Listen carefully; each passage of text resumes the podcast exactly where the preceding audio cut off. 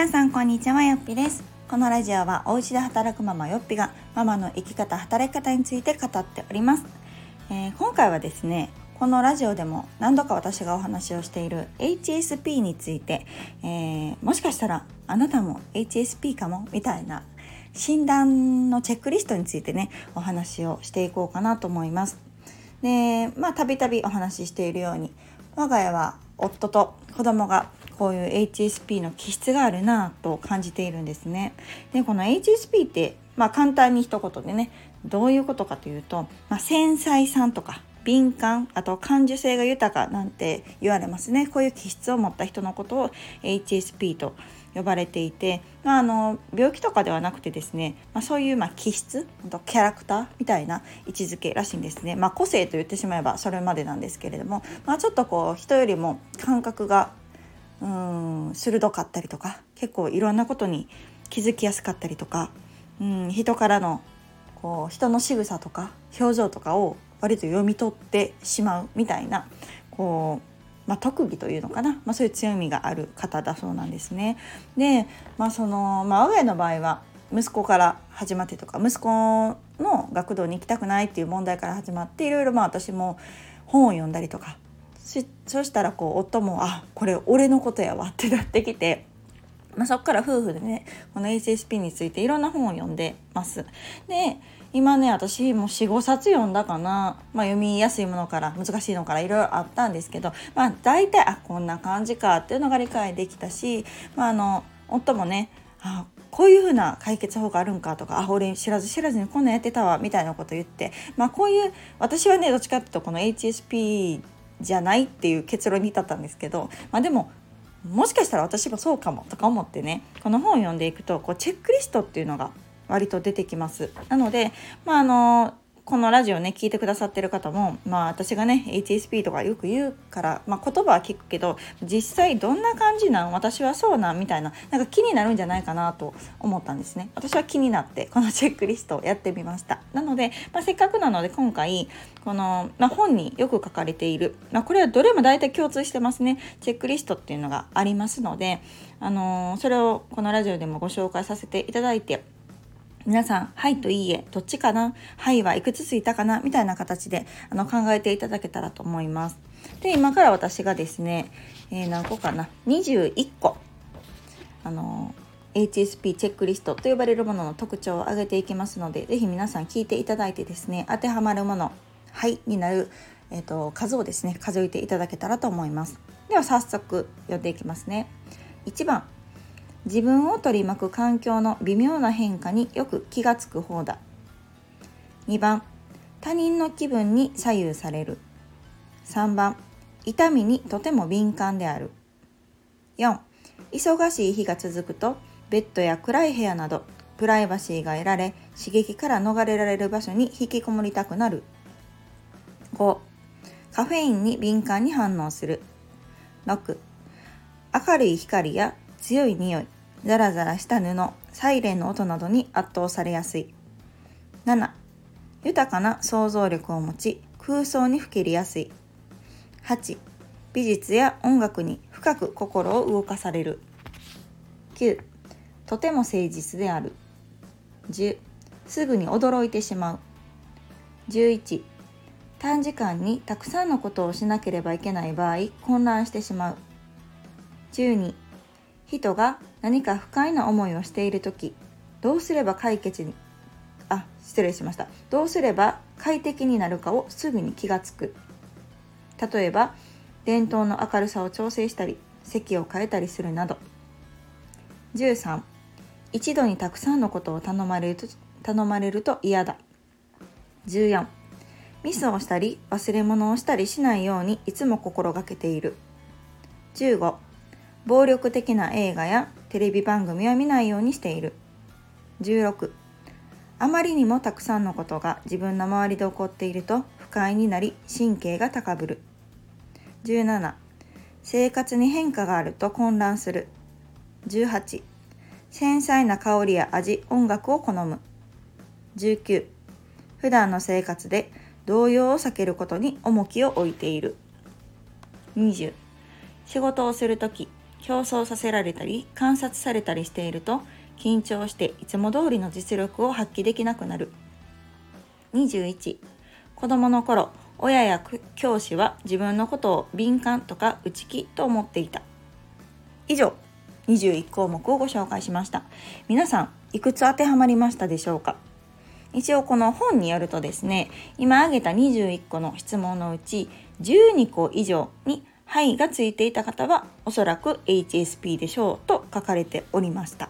うんまあ、とはいえね、まあ、たとえこの「はい」っていうのが1つや2つしかなくってもその度合いっていうのがね極端に強い場合はもしかしたらあなたは HSP かもしれませんということも書いていましたね。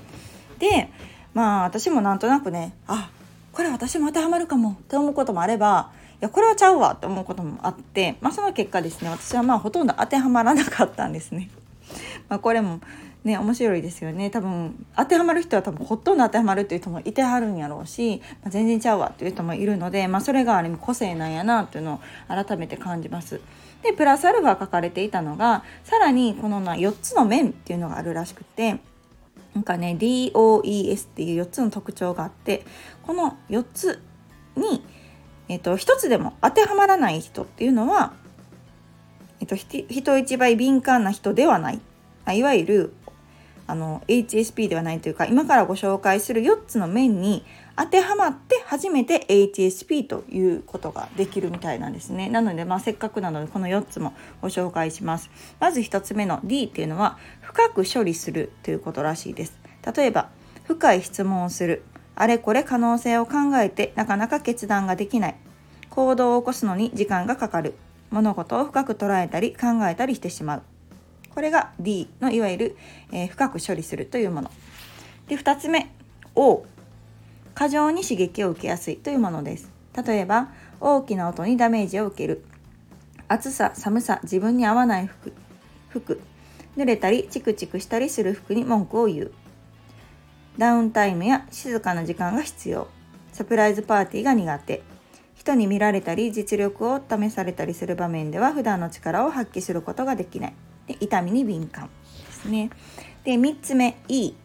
全体的に感情の反応が強く特に共感力が高い。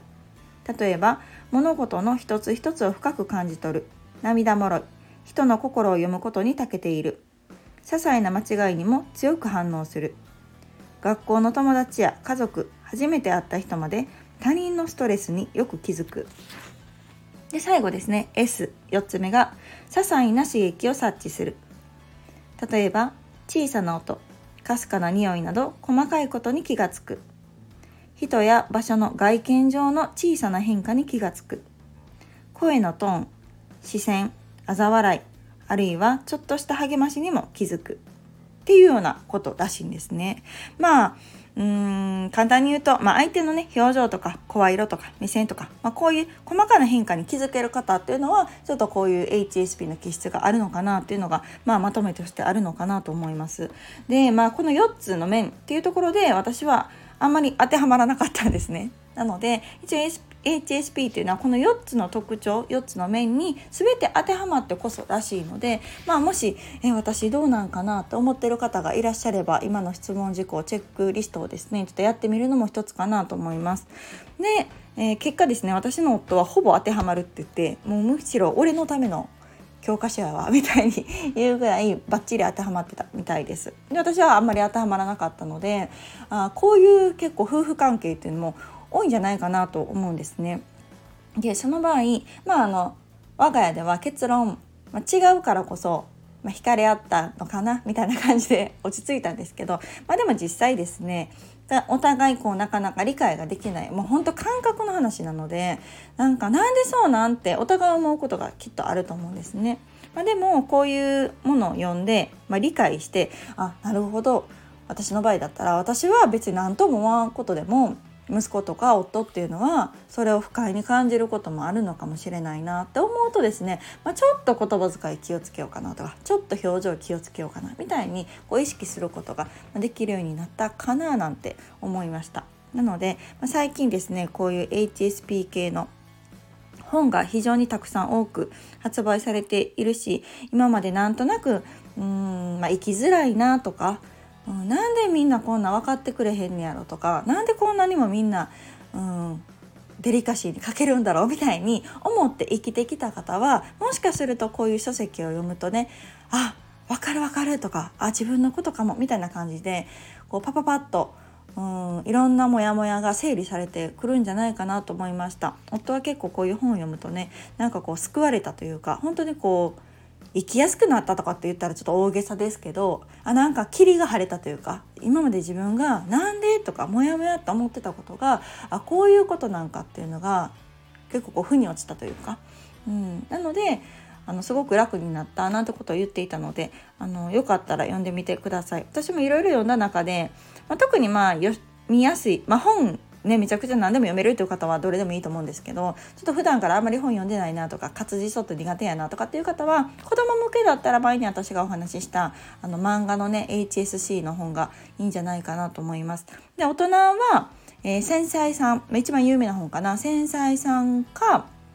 HSP の教科書っていうものがあるのでっていうタイトルのね本があるので、まあ、どっちかがいいんじゃないかなと思います。その中にもこういう私が今日お話ししたチェックリストも載ってるので是非参考に読んでみてはいかがでしょうか。そういうね自分が今まで言語化できなかった気持ち感覚っていうものが何かこう見える化してうん、共感してああこういうことかって理解することができると心がねすっきりして本当こう人生歩きやすくなったりこう見え方が変わったりすることっていうのはたくさんあるんじゃないかなと思うので是非 HSP の方はそうだけど周りに HSP の方がいる人、うん、同僚とか、まあ、夫婦関係もそうだし子供もそうだし、うん、って思う方は是非一度あの読んでみられてはいいんじゃないかなと思いましたのでご紹介をさせていただきました。ではまた次回の放送をお楽しみに。さよなら。